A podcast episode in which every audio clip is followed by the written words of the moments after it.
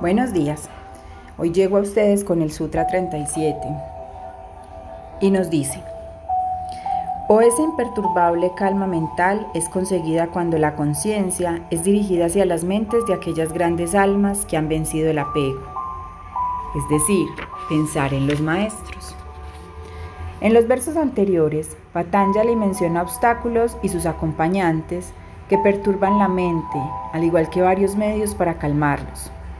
En este verso aprendemos que la calma puede ser cultivada en la mente concentrándonos en la mente de uno que se ha vuelto puro, un gran alma. Tal persona se ha liberado de todo deseo, miedo, ira y codicia que perturban a la mente. Su vibración y naturaleza calman nuestra mente atribulada y por el principio de las vibraciones simpáticas también nos calmamos y nos liberamos del apego. Esto permite que su ser, su mente y su energía sean dirigidas a las nuestras y nos convertimos en su instrumento, ya no más bajo la ilusión de ser un ser hacedor separado. Esta práctica es mencionada en el Tirumantirán varias veces. ¿Qué nos recomienda Patanjali eh, hacer con respecto a este sutra? Nos dice, medita en las grandes personalidades espirituales. Permite que sus cualidades sean absorbidas dentro de ti. Eh, siempre les, me encanta comentarles como los sutras para hacerlos más cercanos a nosotros. Y recuerdo que pues en mi práctica de Kundalini Yoga y en ese trabajo se habla mucho de mantén tu altarcito, ten tu altarcito, ese lugar, ese espacio donde tú logras conectarte. Y yo decía, pero mi altar, de, de por sí mi hogar es un altar, o cuando tenía mi taller, mi estudio taller, era para mí mi altar, era mi, lugar sagrado, estaba decorado eh, a mi gusto, era un espacio de súper calma, tranquilidad, conexión. Pero bueno, y yo siempre decía altar, es que a mí no me gusta adorar imágenes, pues no, no me gusta. Finalmente, eh, el 2020 me trajo ese regalo de acondicionar un espacio que no es propiamente un altar, como el altar que me vendieron a mí en la religión católica, adorando imágenes, eh, sino que es un lugar, es un espacio donde tengo cositas que me gustan y me conectan. Tengo algo que llamo la cajita de Dios, tengo unas velitas, tengo unos cristales, tengo una geometría sagrada. Y ahí cada día de la semana pues pongo el ángel que le corresponda, lo pongo allí eh, no como imagen, no como figura alada, sino como, como energía vibracional, eh, como símbolo geométrico.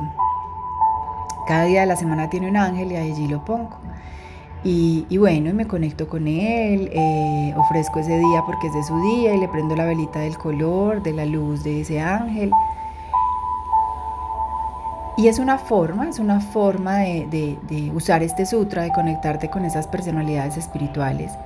Hay momentos también en los que simplemente hablo con unos maestros muy especiales que, tengo en mi vida y me conecto con ellos y pienso en ellos.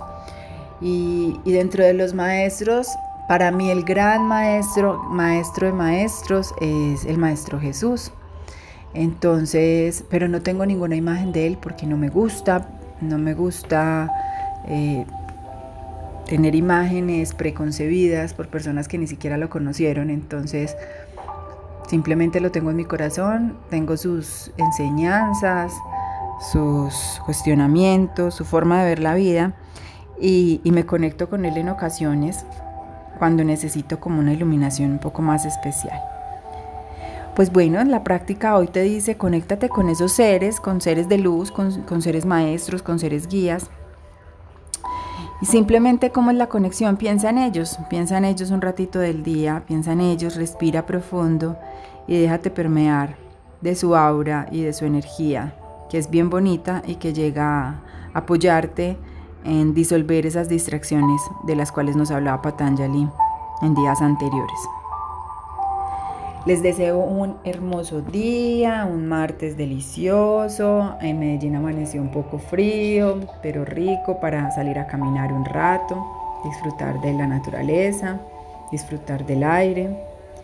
Y bueno, cada una, cada uno sabrá cómo lleva su martes de acuerdo a su estado emocional a sus ganas de ser y de hacer y al medio ambiente que, que le está afectando. Un abracito. Mañana nos hablamos con otro sutra.